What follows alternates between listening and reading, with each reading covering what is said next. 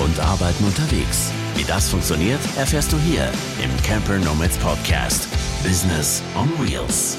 Hallo und herzlich willkommen zu einer neuen Folge des Camper Nomads Podcasts im neuen Jahr. Und mit dem neuen Jahr kommt eine neue Rubrik in den Podcast rein. Wir haben uns gedacht, wir bringen das Thema Leben und Arbeiten mal an ganz plastischen Beispielen zu euch an die Ohren nach Hause oder an den Bildschirm, wenn ihr über YouTube zuschaut. Und das ganze Thema, das wir bearbeiten werden, heißt Inspiration von unterwegs. Wir interviewen Menschen, die unterwegs sind, die leben und arbeiten auf der Straße, die da schon erfolgreich sind oder gerade auf dem Weg sind oder sich überlegt haben, dass sie etwas machen wollen in der Richtung. Und wir starten heute mit einem besonderen Gast, einem Allround-Talent, kann man fast sagen, in verschiedenen Bereichen. Herzlich willkommen, Mandy von Movin' and Groovin'. Hallo. Hallo.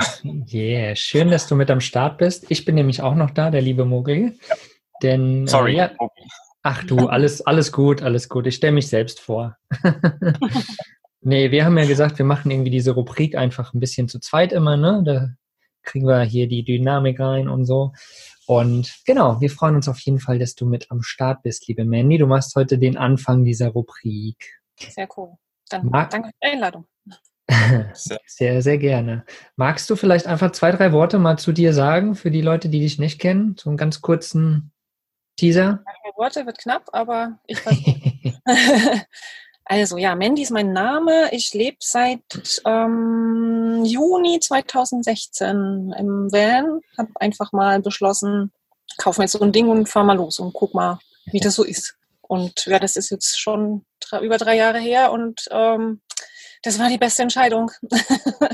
Obwohl ich halt, ich hatte null Camper-Erfahrung. Ich war noch nie im Campingurlaub oder irgendwas. Ich war mal auf einem Festival, wo ich drei Tage in einem riesen Camper mit Freunden gefeiert habe. Das war so meine Erfahrung.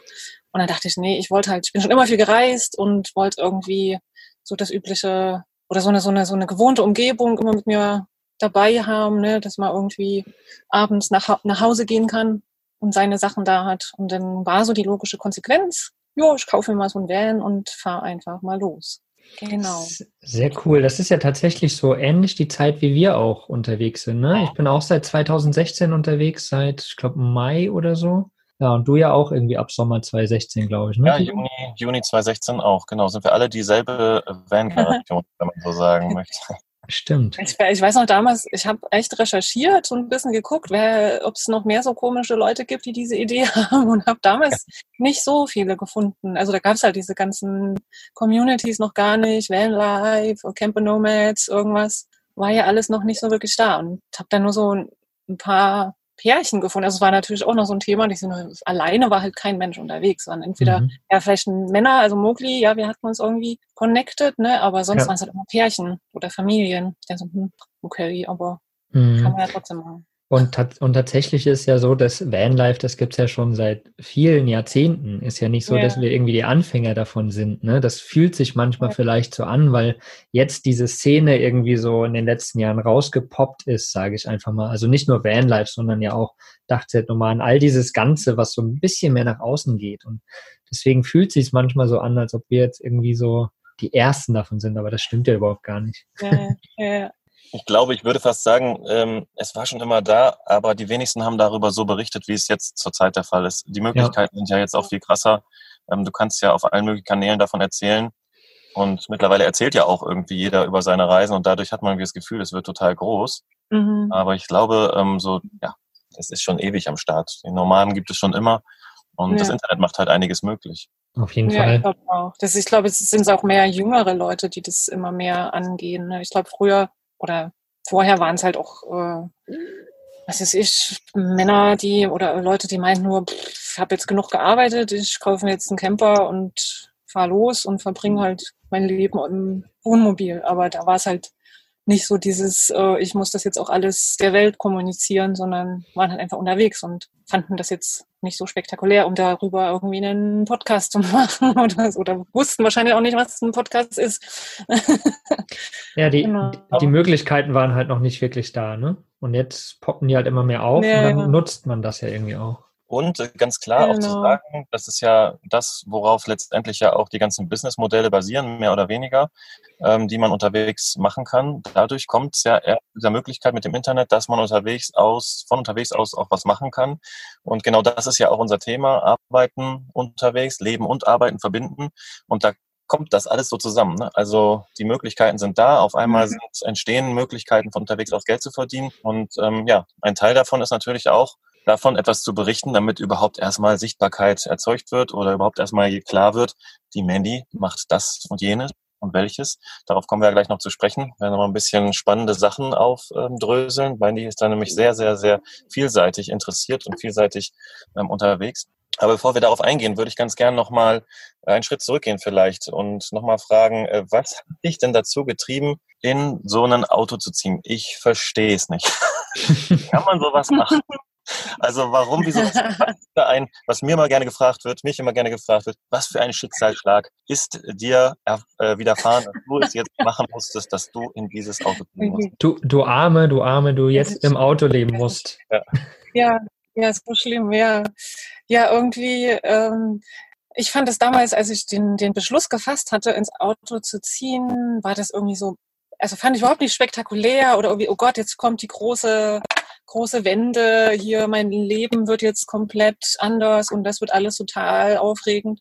Es war eher so, ja, ich habe irgendwie fünf Jahre in Berlin gewohnt zuvor und bin viel gereist und irgendwie hatte ich halt Bock weiterzureisen und habe halt auch gemerkt, dass ich, ich kann ja meinen Job überall hin mitnehmen und habe das auch vorher schon gemacht, ne, dass ich irgendwie meinen Rechner dabei hatte und ähm, ein paar Monate unterwegs war. Ähm, und dann war halt, also was ich vorhin auch meinte, einfach irgendwann so der Gedanke, ja, dass ich gerne noch mehr und länger reisen möchte, halt ohne diesen Zeitdruck zu haben, ne, dass man irgendwie nach, was weiß ich, ein, zwei oder drei, vier Wochen, dann ist der Urlaub vorbei, dann muss ich zurück, um wieder Geld zu verdienen. Und dann habe ich irgendwie kam ich, ich weiß es, ich kann es irgendwie auch gar nicht mehr richtig erinnern, aber irgendwie kam dann diese Idee mit dem Camper in meinem Kopf und dann fing ich halt an, da so ein bisschen zu recherchieren und das verfestigte sich ziemlich äh, akut. und also es war, glaube ich, ähm, ja, so 2014, 15 fing das so an, in meinem Kopf rumzurumoren. Ne? Und dann war ich, weiß ich noch, in, ich glaube 2015 im Frühjahr war das, glaube ich, war ich mit Freunden in äh, unterwegs. Wir sind mit der transsibirischen Eisenbahn durch Russland gefahren, bis in die Mongolei und haben uns dann in der Mongolei mit so einem, mit so einer Tour äh, in einem Jeep äh, uns da durchs Land fahren lassen. Und da irgendwann eines Abends äh, bei Wodka und Sanddornsaft dachte ich dann so, oh, das möchte ich echt viel, weil das war halt total, eigentlich so zeitlich war es total stressig, weil meine Freunde, die dabei waren, hatten halt nicht so lange Zeit. Deswegen haben wir halt die Mongolei so in drei Wochen abgehakt. Und du kannst da halt, da kannst du, glaube ich, ein Jahr reisen äh, und hast noch längst nicht alles gesehen. Und da dachte ich so, oh, das würde ich echt gerne noch viel entspannter machen und noch viel länger und am besten natürlich mit meinem eigenen Auto. Ne? Dann dachte ich, ach, ich mache das jetzt einfach und bin zurück nach Deutschland, habe angefangen zu recherchieren, was ich mir jetzt für ein Auto kaufe. Ohne, also ohne zu wissen, ich habe keine Ahnung von Autos und keine Ahnung von Camping und dachte, oh, pff, kann ja nicht so schwer sein, macht ja irgendwie, machen ja alle und ist ja auch nur ein Auto und gibt ja auch Werkstätten, die dann das wieder reparieren, was ich kaputt mache. Also gucke ich einfach mal, wie das alles so geht. Und dann hat sich das, mein Kopf ist dann halt einfach so, wenn ich mich einmal auf was eingeschlossen habe, dann lässt mich das auch nicht mehr los und dann ziehe ich das einfach durch. Ja. ja, und dann kam halt, äh, als ich das so erzählt hatte, Freunden, Family, war schon so, oh krass, bist du verrückt und uh, und dieses typische, oh, allein als Frau und gefährlich und und ich denke so, pff, ich habe irgendwie, ich weiß nicht, ich habe in Buenos Aires gelebt äh, ein paar Jahre. Da könnte ich es jetzt ein bisschen eher nachvollziehen, dass Leute sich Sorgen um mich machen, ne, wenn man so weit weg ist, und große Stadt. Aber das so ein Camper und ich feiere nicht jetzt irgendwie in irgendwelche Krisengebiete, ähm, sondern ich bin bisher nur in Europa unterwegs, was sich hoffentlich irgendwann auch ändern wird. Aber momentan finde ich Europa immer noch ausreichend äh, Abenteuer ähm, und spannend genug ja, und also für mich war das immer so, pff, ja, ich ziehe jetzt halt aus meiner Wohnung aus und ziehe in den Camper. Das ist wie, eine um wie ein Umzug in eine sehr kleine Wohnung, die halt zufällig vier Räder hat und mit der fahre ich dann halt weiter. Genau. Genial. Also es gab nicht wirklich einen, wie Tilos vorhin gesagt hat, so einen Schicksalsschlag, sondern es war wirklich, nee. so, du bist vorher schon unterwegs gewesen immer wieder und hast ja. das einfach umgewandelt. Genau, das war einfach so eine auch so ein bisschen äh, so eine, so eine bequem, also ich finde das schon ein Luxus irgendwie, so eine Bequemlichkeit, ne? Dieses, oh, so Reisen an sich ist ja auch stressig, dieses oh, zum Flughafen, irgendwie Reisen organisieren, Hotels buchen oder irgendwie Unterkunft und dann kennst du, weißt du nicht, wo du landest und kennst den Ort nicht und äh, und so fahre ich halt mit meinem Zuhause irgendwo hin und wenn es mir nicht gefällt, fahre ich weiter und habe trotzdem alles da und es ist gemütlich und wenn ich keinen Bock mehr habe, mache ich die Tür zu und dann ist mir gerade egal, was da draußen los ist. Das also finde ich schon sehr gemütlich, diese Art zu, äh, zu reisen. Ja. Das ist ähm, sehr, sehr spannend, dass du das sagst mit der Gemütlichkeit. Das ist ja auch abhängig davon, wie schnell man tatsächlich dann am Ende reist. Man kann ja selbst beeinflussen, wie viele Wochen, Tage, ja. Monate, Jahrzehnte man an einem Ort verbringt.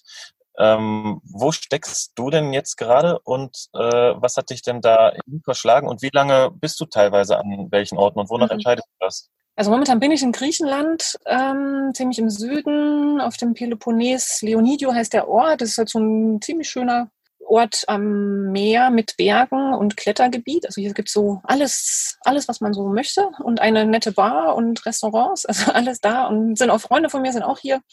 Und ähm, ja, ich irgendwie, ich bin, glaube ich, seit über einem Jahr schon, ach, fast anderthalb Jahre in Griechenland was so überhaupt nicht geplant war. Ich wollte halt letztes Jahr den Winter hier verbringen, also so von Oktober bis irgendwann März überwintern, ne, so die Sommertemper oder die winterlichen Sommertemperaturen in Griechenland äh, ausnutzen.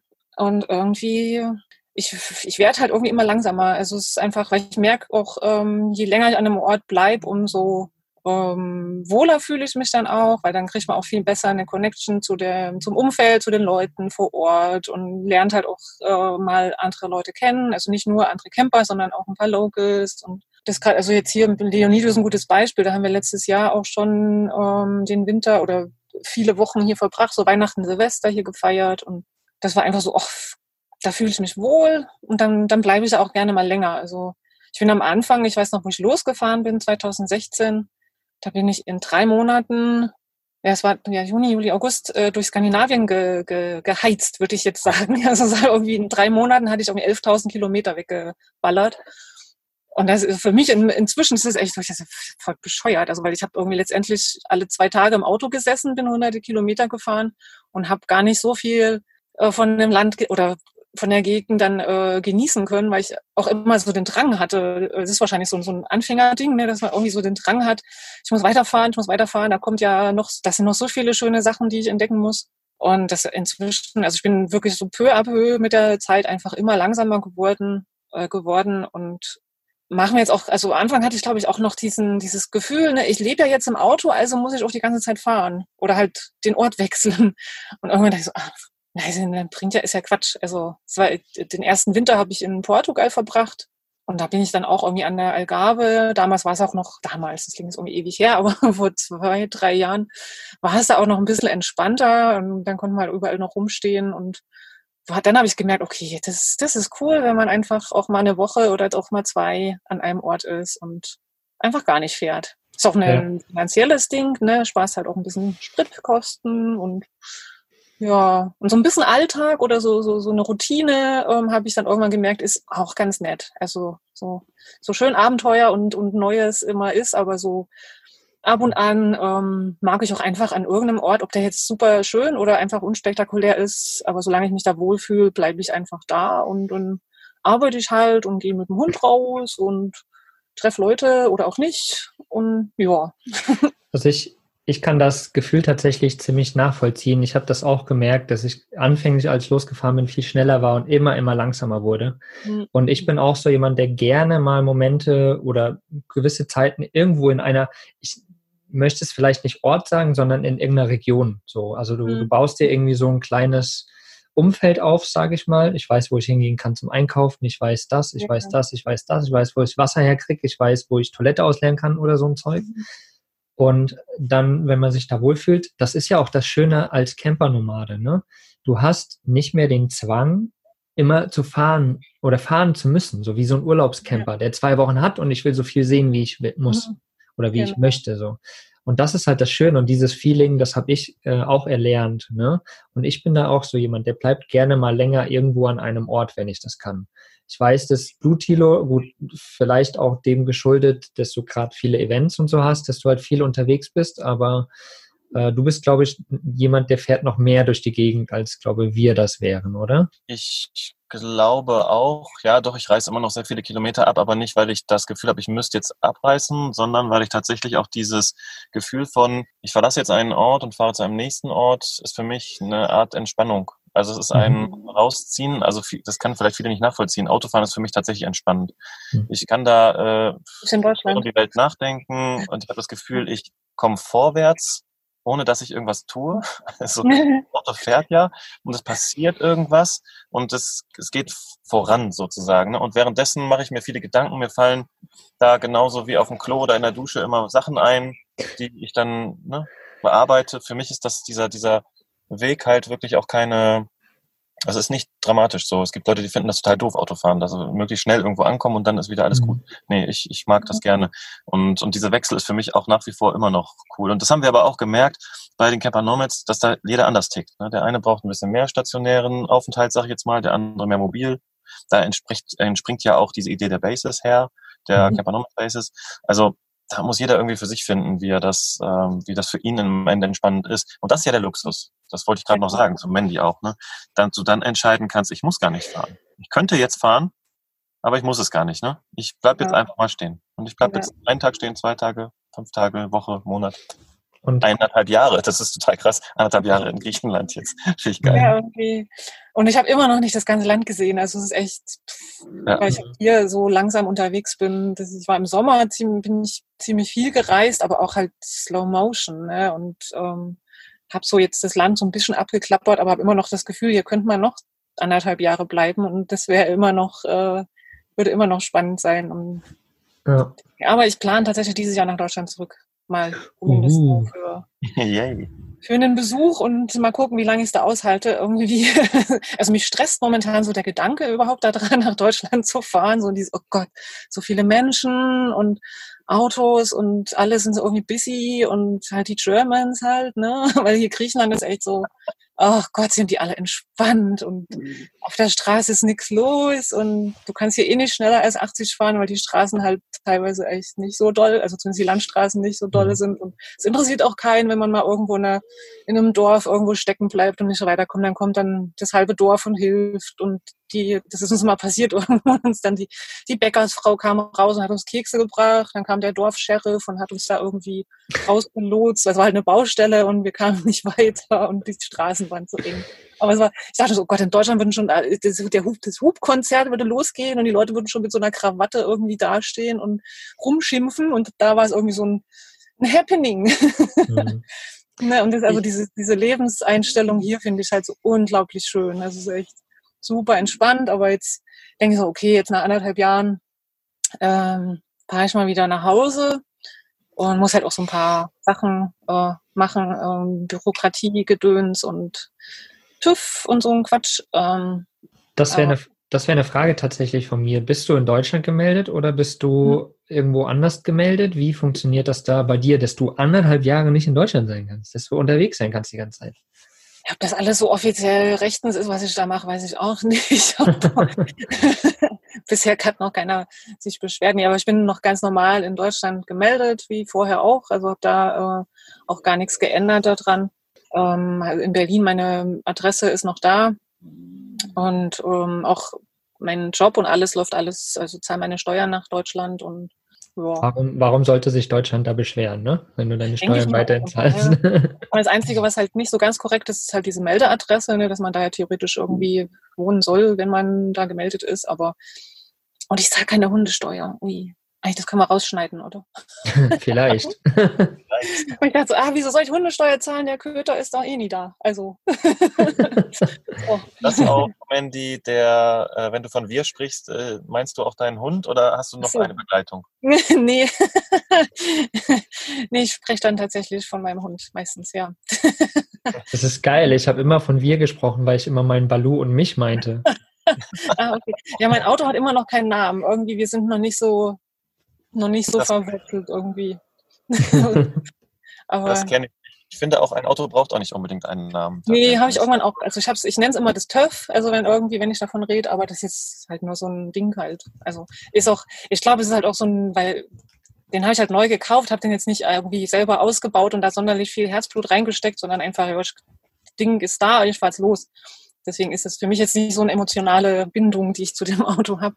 Ich hoffe, das nimmt es mir jetzt nicht übel und fällt morgen auseinander. Strei streichle ihn einfach mal kurz und dann ist wieder ja. gut. Alles gut.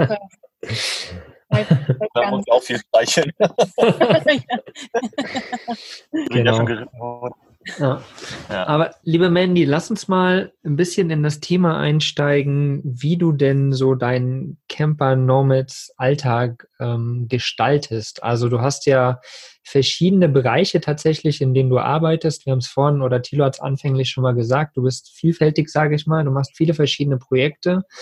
Wie läuft das denn da bei dir ab? Also erstens, was hast du so für Projekte? Und zweitens, wie, wie läuft so dein Tag ab? Wie, wie gestaltest du den? Wie kommst du immer zum Arbeiten im Van? Hm. Very good question. Jetzt manchmal nicht immer. also, was mache ich denn so alles? Also so zum wirklich tatsächlich realistischen Geld verdienen äh, mache ich Webdesign, ähm, um, also Bau-Webseiten oder, oder Aktualisier-Webseiten für Unternehmen, für Menschen, also für Einzelpersonen, äh, auch privat für Freunde und ähm, das ist so den Job oder die Selbstständigkeit hatte ich schon in Berlin, also schon, ich glaube, ich drei Jahre bevor ich in Van gezogen bin, ungefähr hatte ich mich selbstständig gemacht und habe das einfach mitgenommen. Also deswegen war das für mich auch gar nicht jetzt für den Job gar nicht so ein großer äh, Switch irgendwie, dass ich jetzt irgendwas bei Null angefangen hätte, was ich auch immer gerne den Leuten äh, mitgebe, zu sagen, jetzt zieh nicht in Van und überleg dir dann, was du irgendwie, wie du dein Geld verdienst, sondern überlegst vielleicht vorher und bereite das irgendwie so ein bisschen vor oder mach den Plan. Weil unterwegs damit anzufangen, fände ich, glaube ich, echt äh, stressig und, und schwierig auf jeden Fall. Ne? Genau, das ist so mein, mein Job. Ähm, dann habe ich jetzt mit einer Freundin vor ziemlich genau einem Jahr haben wir uns äh, zusammengetan mit der Nima von Arbeiten unterwegs, kann ich auch mal sagen. Die sind nämlich hier gerade am Klettern in Leonide unterwegs, mit denen verbringe ich hier gerade ein bisschen die Zeit. Ähm, mit ihr zusammen und noch einer Freundin haben wir ein Portal namens Vegan auf Reisen gestartet wo wir so, un, äh, so ein bisschen äh, die vegan lebenden Menschen, die es ja tatsächlich gibt, ähm, wo ich auch dazugehöre, äh, wo wir so ein bisschen versuchen wollen, den äh, Leuten das Reisen zu erleichtern oder denen dabei zu helfen, gute ähm, Destinations zu finden, äh, wo man als Veganer halt gescheit äh, verpflegt wird. Also irgendwie Hotels oder so Reisepakete, irgendwelche ähm, wie sagt man denn, ähm, Retreats, wo halt veganes Essen auch angeboten wird oder wo man zumindest die Option oder weiß, da wirst du nicht verhungern. Also da kannst du hin, da gibt's auch, die wissen, was vegan ist und können dich dann auch versorgen. Und das haben wir ja vor einem Jahr ziemlich gestartet. Ist alles noch, ja, da kommt noch kein Geld bei rum, aber es macht Spaß und ähm, wir arbeiten dran, dass dann irgendwann mal auch ähm, wir da ein bisschen Geld verdienen können. Genau. Und dann habe ich ja meinen Blog movinggrooving.de, der ja, da, da schreibe ich halt so meine Reiseerlebnisse oder was mir so in den Kopf kommt, ist immer ach, ganz unterschiedlich. Momentan ist, ist er ein bisschen eingeschlafen, weil ich auch gerade nicht so Lust habe, irgendwie zu bloggen. Ich denke, bevor ich jetzt so mich zwinge, irgendwas zu schreiben, was keiner lesen will, lasse ich es einfach. und irgendwann, ich glaube, wenn ich dann wieder ein bisschen mehr unterwegs bin und irgendwie neue Sachen, äh, neue Eindrücke, dann wird es wieder ein bisschen mehr geben. Genau. Ach so, und genau, und dann habe ich noch ein Buch geschrieben. Fast vergessen. Buch? Ein Buch. Ähm, das heißt Van Girls. Und ich, ich, mag immer gerne dazu sagen, dass der Titel nicht meine Idee war. Weil ich den eigentlich gar nicht gut finde, aber blöderweise hatte ich auch keine bessere Idee. Deswegen ähm, heißt das Buch Van Girls und ich habe da, zufällig habe ich es auch hier liegen, Moment. Uh. Ja, also alle, die jetzt auf YouTube zuschauen, die können das jetzt sehen. Ihr anderen müsstet dann einfach mal die Show Notes gucken und klicken. Van Girls, äh, vielversprechendes ähm, Cover und vor allen Dingen, was mir direkt auffällt, ein Schinken, leck mich fett. Ja, ich weiß gar nicht. Was geschrieben, liebe Mandy? Ähm, ich kann ja mal kurz, ehrlich gesagt, ich habe es echt schon lange nicht mehr aufgemacht. Ähm, und ich habe es auch, als es so, das kam im September letztes Jahr raus. Und ich war dann auch froh, dass es raus war. Und ich wollte es dann auch erstmal nicht mehr sehen, weil es war schon ziemlich stressig zum mhm. Schluss, das alles fertig zu bekommen. Aber es ist ja letztendlich geht's äh, also ist der Fokus schon auf äh, alleinreisende Frauen gerichtet, ne, die, äh, und ich habe dazu, um halt nicht nur über mich zu sprechen, weil das wäre ja auch langweilig, habe ich ähm, 16, ich glaube 16 andere Frauen interviewt zu ihrem Leben im Van, also die auch komplett alleine unterwegs sind, oft auch mit Hund oder auch nicht, mhm. oder auch mit Kind teilweise, ähm, die halt ähm, im Van leben und habe halt so über ihre, oder sie haben mir über ihre Erfahrungen berichtet. Und das ist im Buch. Und der erste Teil ist halt mein, meine Geschichte und auch so ein bisschen, wie ich äh, lebe und was ich beruflich mache und und dann so ein paar Tipps für Anfänger, also so Anfänger, ne, wie man das so alles starten könnte, was man beachten muss und wie das ähm, sich das Arbeiten unterwegs, das heißt nur noch Tipps und Tricks, Vanlife-Alltag, digitale Nomadentum, das, was wir gerade besprechen, Hund und Van. ähm, und auch ein, mein, eins meiner Lieblingskapitel, Vanlife Sucks. Yeah. äh, sometimes. Untertitel Die Realität abseits von Instagram. das ist cool. Das war so, war mir ein Anliegen, äh, zu, äh, auch zu transportieren, dass es halt nicht immer der geilste, super High Life, Pretty Life ist und immer die Sonne scheint und äh, man immer am Meer irgendwie auf der Klippe steht und hinten am Kofferraum äh, aus dem Fenster gucken kann. Mhm. Habe ich, glaube ich, zweimal gemacht oder so. Also so mhm. dieses typische Fenster, äh, Tür auf, hinten und auf dem Bett liegen und die, den Kaffee genießen. Ja, kann man machen. Aber ist halt nicht, ist halt kein, kein Alltag. Ne? Ja. Magst, genau. magst du vielleicht irgendwo eine kleine Szene aus dem Buch, dass wir mal reinschnuppern können? Irgendwas Kleines vorlesen? Hast du irgendwas? Vielleicht dieses Vanlife Sachs. Ich glaube, das ist ganz lustig. Das klingt auf jeden Fall gut, ja. Weil das ist, das ist tatsächlich so. Also ich meine, das kennen wir alle, ne? Das Vanlife oder im Autoleben, im Dachzelt, wie auch immer, dass das dauerhafte Unterwegssein natürlich nicht immer nur das Instagram ist, sondern es auch die Regentage gibt, wo man sich nicht wohlfühlt, wo man keinen Bock mehr hat, wo man irgendwie, ja, wo alles irgendwie blöde ist. Und gibt es ja. halt auch. Genau. Da hatten wir ja sogar noch mal eine Folge drüber gemacht, tatsächlich, ne? eine Podcast-Folge. Ähm, wo ist das? Genau. Ja, ja. auch, auch cooler Titel.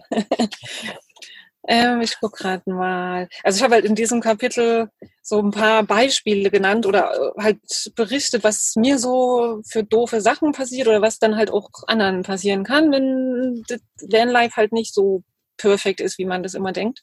Und da sind so ein, also einmal Mistwetter, also wenn es einfach Mist, äh, Schiedwetter hat, hässliche Orte gibt es natürlich auch, ne, dass du irgendwie denkst, oh, ich fahre jetzt, was weiß ich, an diesen einen Ort, wo alle sagen, da musst du hin. Und dann kommst du an und denkst, äh, okay. Fünf Stunden umsonst gefahren. Ja, genau. Jetzt noch so Sackgasse und musst irgendwie die ganze Strecke wieder zurück. Okay. Festgefahrene. Ach, das ist auch ein super Beispiel. Kann ich, ähm, das lese ich vielleicht mal vor. Das ist mir hier in Griechenland passiert im Winter letztes Jahr. Da habe ich mich einfach mal im Matsch festgefahren und es hat geregnet aus Eimern und es war irgendwie Feiertag oder irgendwie ein Wochenende, ich weiß gar nicht. Und ich dann so, ich weiß nicht, was ich machen soll. Aber ich lese einfach mal vor.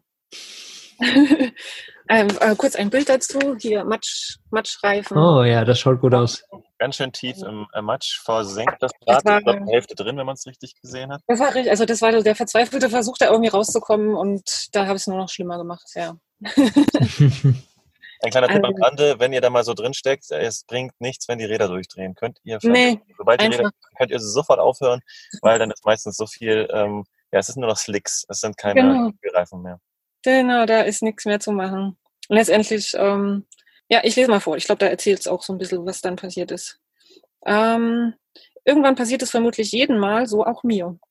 In Portugal am Strand parkte ich meinen Van neben einem PKW. Ach, das ist jetzt ein anderes Beispiel.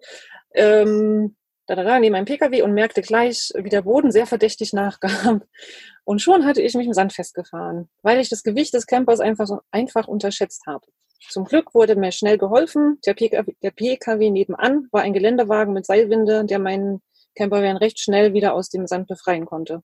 Ähm, nach langen Regentagen sollte man keine matschigen Waldwege entlangfahren. Auch diese Erfahrung musste ich erst selbst machen. Unterwegs auf dem Peloponnes in Griechenland suchte ich mir für eine Übernachtung einen schönen Platz auf einem Hügel aus, mit Meerblick und viel Natur. Der Weg dorthin sah gar nicht so schwierig aus, aber nach tagelangem Regen war der Boden so aufgeweicht, dass bei einer kleinen Steigung die Räder einfach durchtreten und sich im Schlamm eingruben. Es regnete doch immer, noch immer in Strömen und ich war froh, dass ich dass in dem zur Winterzeit geschlossenen Hotel in der Nähe an diesem Tag ein paar Männer arbeiten. Und die erste Diagnose des Hotelbesitzers, da muss der Traktor vom Nachbarn ran. Der kommt äh, aber erst morgen, also bleib einfach so stehen mit dem Van und komm morgen zum Frühstück vorbei. Ja. gesagt, getan. Und so weiter. Und dann haben die mich halt tatsächlich, also ich habe dann eine Nacht wirklich in eine bisschen Schräglage auf diesem Weg, wo ja kein normaler Mensch im Auto langfahren würde. Bin einfach stehen geblieben, bin am nächsten Tag zum Frühstück ins Hotel, wurde da bewirtet und dann kam der Nachbar mit dem dicken Traktor und das hat dann irgendwie, oder nee, erst hat der Hotelbesitzer mit seinem Jeep versucht. Der meinte so, ah, das kriege ich auch hin dann ist das Seil gerissen und dann war alles verschlammt und, und dann musste tatsächlich der Traktor ran und dann ähm, war alles wieder gut. Aber es war halt echt so, ich denke mal, ich hätte, ich habe vorher kurz vorher noch auf der Wiese nebendran gestanden, weiß ich noch, und dachte, na ja, wenn ich jetzt dann noch so ein Stück hochfähre, dann wäre der Ausblick noch schöner. So, ne? Und ich denke nur im Nachhinein, so, wäre ich einfach stehen geblieben. Hätte ich da voll entspannt ein paar Tage verbringen können. Das kennst du auch, Dilo, ne? alter Schwede, ich die ganze Zeit nur grinsen, weil ich es genau so auch schon öfter erlebt habe und ich musste auch zweimal ähm, rausgezogen werden. Ich hatte das ja glücklicherweise mit der Dachzeit-Community hingekriegt, Dachzeit-Normalen-Community, die dann gekommen sind und mich ja. mir geholfen haben. Aber das ist so typisch. Du denkst genau das, was du gesagt hast. Mensch, da vorne wäre es noch ein Stück ja. Und das kannst du ja auch gerne machen, wenn du die Zeit hast und mhm. wenn du vielleicht einen Plan B hast. Aber dass man so ein bisschen im Kopf hat, dass das Ganze auch schief gehen könnte und was man dann machen kann, dann ähm, ist es vielleicht auch sogar ein mhm. Abenteuer und lustig. Aber ja, kenne ich zur Genüge. Richtig, richtig. Ich bin vor allem, ich bin da noch sogar lang gefahren. Also ich habe da hingeparkt und dachte nur, ja, ist hübsch, aber ich wusste eh mit dem Hund eine Runde raus, dann sind wir so spazieren gegangen und ich habe die ganze Zeit so auf den Weg geguckt und dachte so, ja, ist ein bisschen nass, ein bisschen matschig, aber das war ja die Steigung war wirklich nur so ein Mühe. Also es ging echt nur so ganz leicht nach oben. Ich dachte, ah, das kriegen wir hin. Und das Schlimme war dann noch beim Rausziehen. Da hatte sich das Auto dann so ein bisschen in den Hang. Also das fuhr natürlich auch nicht mehr dahin, wo man hin möchte und hing dann halt mit dem Hintern so ein bisschen in den Hang. Und da war ein blöder, ein Olivenbaum, der sich da blöderweise hingestellt hat. Und die mussten dann tatsächlich vorm Rausziehen einen Ast absägen. Ich dachte, oh hm. Gott, Entschuldigung, armer Baum. Oh, und dann hat es tatsächlich beim Rausziehen noch mein Seitenfenster äh, kaputt gemacht. Das habe ich erst ein paar Tage später festgestellt. Hm. Aber ich denke, ja, selber schuld, egal. Ja, aber das sind auf jeden Fall die Erfahrungen, die man auch machen darf und wird und genau, einfach, die einfach passieren. Genau. Hilfe kommt irgendwie, irgendwie kriegt man das meistens schon hin, wenn man jetzt nicht gerade irgendwo in der Wüste genau. Situation unterwegs ist. Genau. Ja, das ist. Entschuldigung, Mori. Das ist natürlich ähm, einfach genau das, ne, was du vorhin auch gesagt hast, Tilo, dass wenn du natürlich irgendwo gerade eine Deadline hast oder irgendwas dringend arbeiten musst, dann so Experimente zu machen, ja, ja. ist, äh, sollte man sich vorher überlegen oder ob man dann doch lieber einfach auf dem dreckigen Parkplatz davor stehen bleibt und äh, seinen Job macht. Das muss man sich dann einfach überlegen.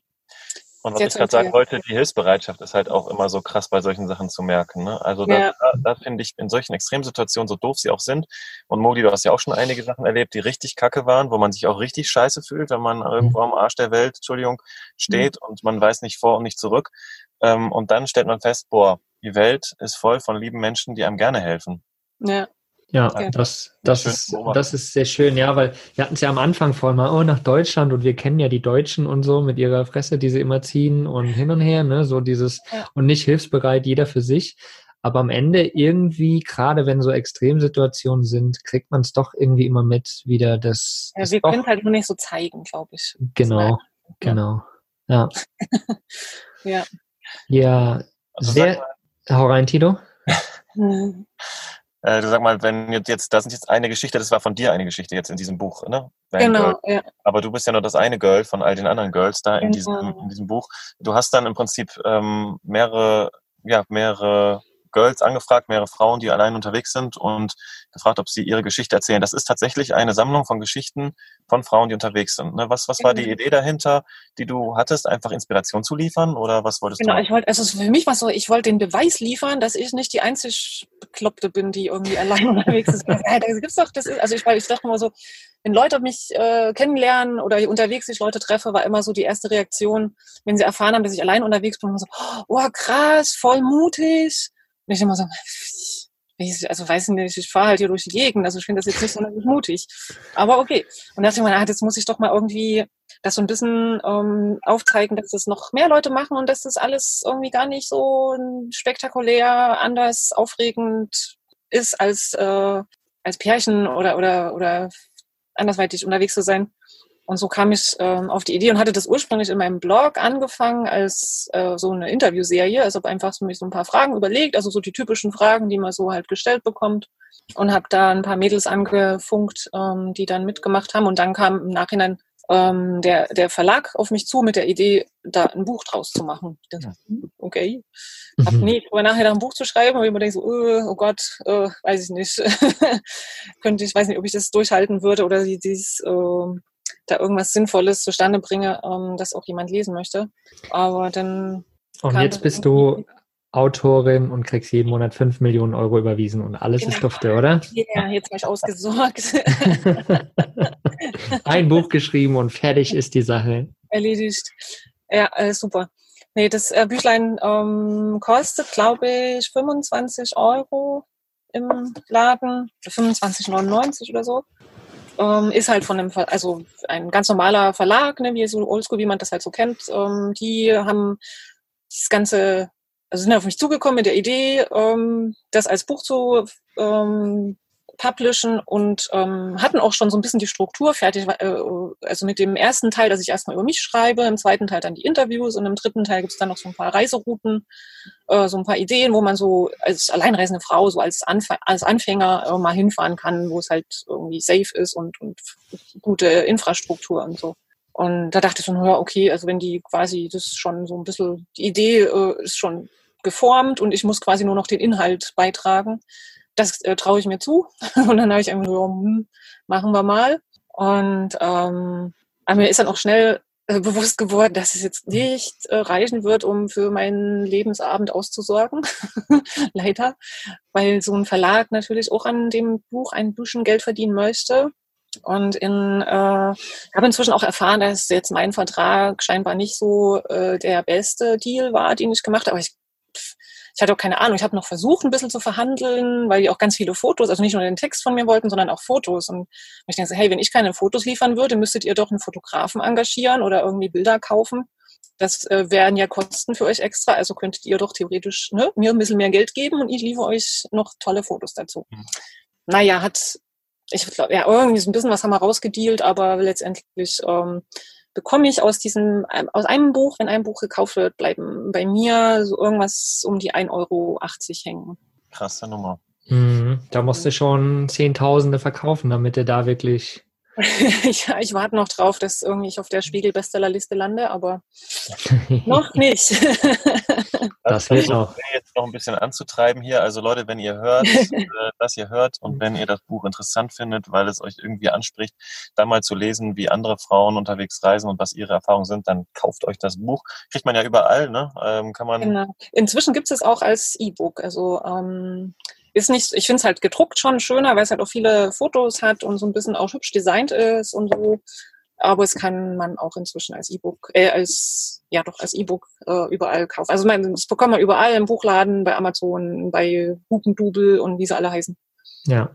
Aber das ist tatsächlich krass, ne? Also wenn man jetzt überlegt, 1,80 Euro oder 86 von einem Buch, das 25 Euro kostet. Also ja. äh, weiß ich, für die Leute, die sich damit schon mal beschäftigt haben, für die ist das äh, vielleicht normal, aber ich habe es auch schon mal gehört, dass da nicht ganz so viel übrig bleibt bei solchen Büchern und es eher so im 1, 2 Euro Bereich liegt. Aber das ist schon krass, ne? Also dann setzt man ja. sich daran und, und arbeitet und am Ende bleibt dann ja, ein Apfel und ein Ei übrig. Ne? Der Verlag übernimmt halt schon viel ähm, Arbeit, also gerade so das, äh, die Vermarktung. Also sie haben halt ein größeres, äh, größere Reichweite in dem Sinne, dass sie halt, du kommst halt überall rein und ähm, dann ähm, das Buch wird auch in anderen Zeitschriften vorgestellt, ohne dass ich mich drum kümmern muss. Also ich ja. weiß nicht, wie es dann letztendlich funktioniert. Also wer entscheidet, welches Buch in irgendwelchen Zeitungen ähm, äh, gereviewt wird, aber so Sachen passieren halt dadurch, dass man, dass das äh, in einem Verlag äh, verlegt wird und ähm, auch das Design, also das, das Design von dem Buch hat auch der Verlag komplett gemacht. Also das mhm. ähm, ähm, ein bisschen ist es schon vielleicht gerechtfertigt, vielleicht über die Marge kann man durchaus diskutieren. Also, aber das ist halt einfach so ein üblicher also sie sagen immer so 10, 10 Prozent vom Nettoverkaufspreis ist so Pi Mhm. mal Auge Ja. ähm, der Preis, den man so abbekommen könnte. Ja, da, da geht es letztendlich halt eh echt nur um die, ja, je mehr es verkauft wird, desto mehr hast du dann am Ende auch davon, ne? Wie gesagt, wenn du auf den Spiegel-Bestseller landest, dann hast du natürlich Glück, dann geht's voran. Aber man sagt ja auch als Autor tatsächlich, du musst, also mit einem Buch, im Normalfall mit einem Buch hast du nichts gewonnen. Du musst mehrere Mhm. Bücher schreiben und wenn du Glück hast, sind eins, zwei davon wirklich, die gut gehen und dann kann man sagen, man gewinnt quasi oder man, Hm. man kann davon leben, aber so ist das ja tatsächlich. Also für alle, die da, da draußen zuhören oder zuschauen, ne, so Autor zu sein, ich kenne auch verschiedene Autoren, die über Verlage gehen, die selbst einen Verlag oder selbst das ganze Ding verlegen und so. Da hat man am Ende ein bisschen mehr von, wenn du es selbst machst, aber du hast natürlich Versandkosten und bla bla bla bla bla. Also am Ende bleibt auch nicht so viel übrig. Das muss man immer für sich ein bisschen ausmachen, was man da will. Und wie gesagt, mit einem Buch wird man auf jeden Fall noch nicht reich und man hat sich immer noch kein passives Einkommen richtig aufgebaut. Außer du hast mit einem Buch direkt äh, hier Herr der Ringe-Style gemacht, aber Hm. nee, selten. Aber, aber Mogli, äh, tatsächlich ist das, fällt mir gerade auf, äh, so ein Buch, wenn es dann mal läuft über den Verlag und du wirklich mit nichts Tuten und Blasen Mhm. am Hut Mhm. hast, ist tatsächlich echtes passives Einkommen. ja, genau. Das Thema passives Einkommen ja auch immer sehr über ja, gehypt wird. Ne? Ja. So, dann habe ich einen Affiliate-Link da sitzen und dann passiert alles von selbst. Aber nein, du musst ja dafür sorgen, dass jemand auch auf diesen Inhalt kommt und dann diesen Affiliate-Link klickt und dann, also du musst ja auch für die Vertreibung, Ver, ähm, Ja. ja, Verbreitung dieser ganzen Sache sorgen. Wenn das der Verlag tatsächlich selbst macht, dann ist das tatsächlich so ein Einkommen, das nebenbei reinkommt, ohne dass du nochmal extra was machen musst, bis dann die nächste Auflage kommt. ne? Ja, genau. Also das, klar, das ist natürlich die Sache. Also das ist richtig gutes passives Geld, wenn das funktioniert. Aber bis man dahin kommt, darf man ein paar Bücher schreiben, glaube ich. Ich glaube auch. Ich habe bisher noch nicht, noch keine zweite Buchidee und bin auch erstmal jetzt, also ich bin froh, dass ich es gemacht habe, war auf jeden Fall eine Erfahrung ähm, und bin auch jetzt froh drum oder stolz drauf, dass das, dass ich jetzt ein Buch habe, wo mein Name drin steht, auch wenn er falsch geschrieben ist. Die haben's tatsächlich- Auch noch. Ah, nein, ich habe es so freigegeben. Ich muss, ich muss äh, eingestehen, es lag auch äh, ein- einfach daran, dass ich meinen Namen nicht überprüft habe und jetzt fehlt da halt ein A am, im Nachnamen. Aber Ja. egal. Mein, mein Pseudonym habe ich jetzt beschlossen. Mein Autoren-Pseudonym. Mandy Raj mit einem A. Aber sag mal, äh, Mandy, wenn du das äh, sagen magst, ähm, jetzt haben wir gelernt, das Buch ist jetzt, äh, da gibt es ein passives Einkommen, aber eben im überschaubaren Maße. Wie viel Prozent deines Einkommens oder was ist dein Hauptjob, wo du am meisten drüber generierst? Ich glaube, das ist gerade schon angeschnitten. Äh, von Ja. allen Projekten, die du jetzt machst, sind einige Spaßprojekte, einige laufen, die kannst du passiv machen.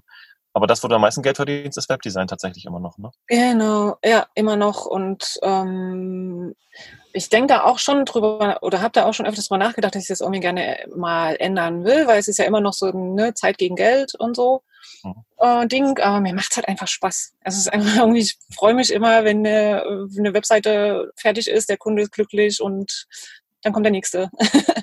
und irgendwie es macht halt Spaß und ähm, funktioniert halt inzwischen ähm, auch so, dass es halt, ich muss da keine große Werbung machen, also ich muss mich da nicht um Neukunden groß kümmern, sondern die kommen irgendwie über, auch über das Buch tatsächlich, ähm, habe ich inzwischen eine Kundin gewonnen und ähm, ja, das macht einfach Spaß und das ist tatsächlich, also ich glaube 90 95 Prozent meiner Einnahmen kommen vom Webdesign und der Rest ist irgendwie so ein bisschen vom Buch äh, und äh, vom Blog, so ein paar Affiliate-Sachen, also Amazon-Dinger, Mhm. aber sonst. Ähm, Ganz wichtiger Punkt tatsächlich, den du da gerade genannt hast, ne? Dieser Spaß an der Sache. Ich meine, alle erstreben, also jetzt zu dieser ganzen digitalen Nomadenwelt, Mhm. streben wir mal alle dieses passive Einkommen an. Wir haben es gerade angesprochen. Du arbeitest einmal und dann nimmst du einfach Kohle ein die ganze Zeit. Es ist echt nur ein paar Prozent, denen das so gelingt. Da müssen sehr viele Faktoren zusammenkommen und sehr Ja. viel Glück. Und selbst wenn man eben so ein Buch hat, dauert es ja auch relativ lange und es muss dann auch laufen. Aber ähm, das äh, Krasse ist ja, dass du am Ende dich ja auch gerne mit etwas beschäftigen möchtest, was dir Laune bereitet. Das heißt, du möchtest deine Zeit ja auch gerne geben für etwas. genau. Das heißt, irgendwo muss man ja auch überlegen, also wenn du jetzt nur passives Einkommen hättest, was würdest du denn in der Zeit machen? Würdest dich ja auch wieder mit irgendwas beschäftigen, was dir Spaß macht, ne? Bist dann nicht gezwungen, dass das Geld abwirft. Ja. Aber am Ende Ja. ist äh, dieses Zeit gegen Geld auch nichts Schlechtes, wenn man richtig gute Laune bei dieser ganzen Sache hat. Ja, ne, und ich, äh, jetzt das Gute ist, äh, finde ich jetzt auch, ich dadurch, dass ich äh, im Auto lebe, verbrauch, äh, brauche ich tatsächlich auch nicht so viel Geld.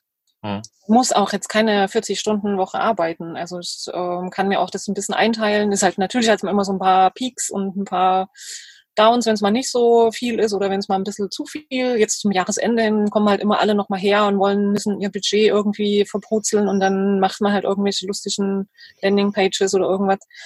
Aber dann weiß man, oh, okay, im Januar kann ich dann wieder ein bisschen mich entspannen, wenn sie dann alle erstmal wieder dabei sind, zu überlegen, was sie dieses Jahr alles äh, webtechnisch machen wollen.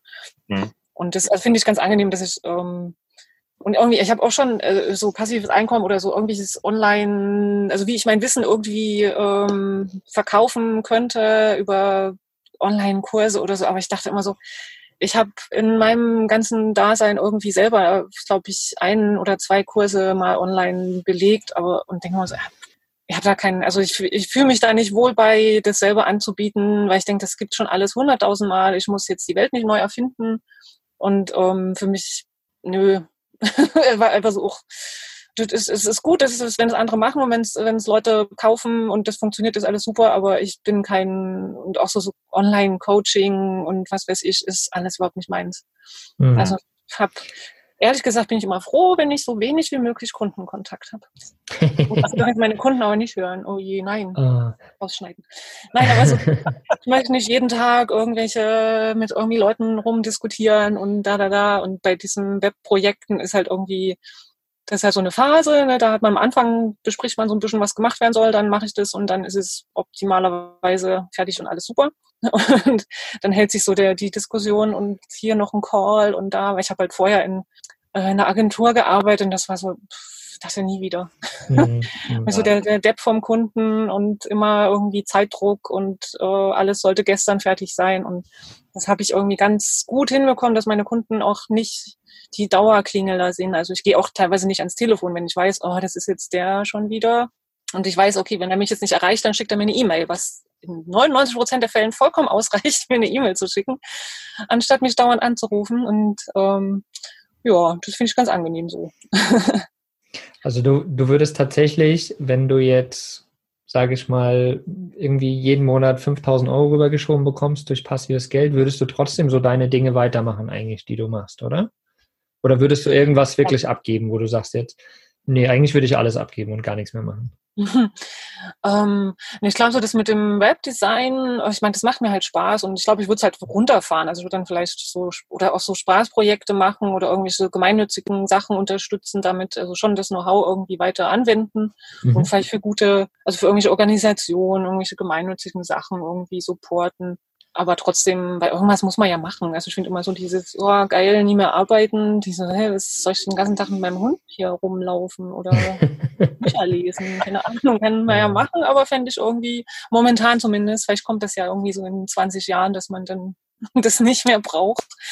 Aber momentan habe ich schon so das Bedürfnis auch, auch mich weiterzubilden und äh, Sachen, neue Sachen auszuprobieren, also was so diese ganzen Technologien angeht und das ändert sich ja oder wechselt, äh, entwickelt sich alles weiter und ich finde das total spannend. Und dann, um das zu lernen, muss ich es ja auch anwenden und da ist dann so ein Kunde ganz praktisch. Das ist, glaube ich, gar nicht, auch gar nicht unerheblich. Also diese, dieser Fakt, ich habe es gerade schon ein bisschen angedeutet, also dass man sich ja auch gerne mit etwas beschäftigt. Und ich rede auch lieber von Beschäftigung als von Arbeit. Hm. Also das, womit ich mich den ganzen Tag beschäftige, das muss mir im besten Fall so viel Spaß machen, dass ich es die ganze Zeit machen möchte, unabhängig davon, wie viel Geld ich damit verdiene. Und das ist, glaube ich, die beste Voraussetzung, dass etwas entstehen kann oder dass man eben etwas weiterentwickeln kann. Also oder eben am Ende sagen kann, hey, ich habe jetzt genug Kohle verdient, ich beschäftige mich jetzt die ganze Zeit einfach nur damit. Aber wenn man das schon vorhinein verbinden kann mit dem ähm, mit dem ersten, also mit der ersten Projekt im Prinzip das macht, was einem Spaß macht und was einem Kohle bringt. Ich glaube, das ist einfach die beste, äh, beste äh, Kombination. Also dieses Beschäftigungsthema, was ist das, was mich wirklich reizt, wo ich wirklich Bock habe, wo ich wirklich die ganze Zeit hinterher sitze und, mhm. und mir den Tag damit versüßen kann. Also das ist, glaube ich, das, ähm, was am Ende dann auch automatisch vielleicht Kohle bringt, weil du ähm, es einfach mit Leidenschaft machst. Ne? Ja, genau. Ja, kann ich nur zustimmen. Ja, das ist ein sehr, sehr spannendes Thema. Ähm, Mandy, hast du noch drei Tipps für Leute, die unterwegs leben und arbeiten wollen, die, die du denen mitgeben kannst auf ihren Weg? Drei Tipps. Ähm, Ja, den ersten Tipp, den hatte ich, glaube ich, vorhin schon kurz erwähnt. Ähm, den gebe ich auch immer gerne weiter, war oder ist, ähm, sich vorher so ein bisschen, also bevor man losfährt oder sich in das Van Life begibt, sich einen Plan machen oder vielleicht quasi vorher schon sich selbstständig machen und zu Hause in der Steinwohnung schon mal ein bisschen äh, damit anfangen und zu gucken, wie es auch einem liegt. Ne? Also es ist ja nicht jeder Mensch ist dafür gemacht, äh, selbstständig zu, oder als Freelancer zu arbeiten. Mhm. Und halt auch erstmal das ganze, die ganze Bürokratie und den ganzen Quatsch erstmal zu erledigen und sich ein bisschen reinzufuchsen und erst dann loszulegen, weil von unterwegs aus das Ganze zu organisieren, stelle ich mir unglaublich äh, kompliziert vor. Also das ist ja schon, es geht mir jetzt auch teilweise so, wenn die, wenn irgend so ein komisches, äh, was weiß ich, Finanzamt oder was wollen irgendeinen Brief von mir haben. Ich, äh, ja, muss ich irgendwie äh, einscannen und klar online verschicken oder drucken lassen von Freunden und da hinschicken lassen und so. Das ist ja alles immer ein bisschen, zumindest bei den etwas äh, eingestaubten ähm, Ämtern etwas schwierig. Ähm, genau, deswegen vorher ein bisschen einen Plan machen mhm. und dann entspannt loslegen. Genau. Zweiter Tipp, ähm, einfach mal machen. einfach mal, auch vielleicht nicht so wie ich, zu sagen, oh, ich kaufe jetzt einen Van und verkaufe alles, löse die Wohnung auf und ich fahre mal los. Also kann man auch machen, aber birgt natürlich auch die Gefahr, dass man nach einem halben Jahr feststellt, oh, das ist ja voll scheiße, gefällt mir gar nicht, ich will wieder zurück. Also vielleicht auch einfach mal, wenn man mit dem Gedanken spielt, vielleicht mal ein Auto mieten oder von Bekannten sagen, ich nehme mal euren Camper für zwei Wochen und fahre mal los und guck mal, wie das so ist. Und ob einem das gefällt, ne? dass man so ein bisschen ein Gefühl für kriegt und äh, feststellen kann, ob das überhaupt äh, der, der, der Vorstellung entspricht, die man so im Kopf hat, was ja auch nicht immer der Realität entspricht. Ne? Mhm. Ähm, Nummer drei, hm, Spaß haben. Alles nicht so eng sehen, irgendwie äh, mal losfahren und wenn es scheiße ist, weiterfahren oder wenn doofe Leute um einen rum sind, Tür zu. Wenn irgendeiner einen doof anquatscht, ach, zurück oder den Hund vor die Tür setzen. Nein, Quatsch.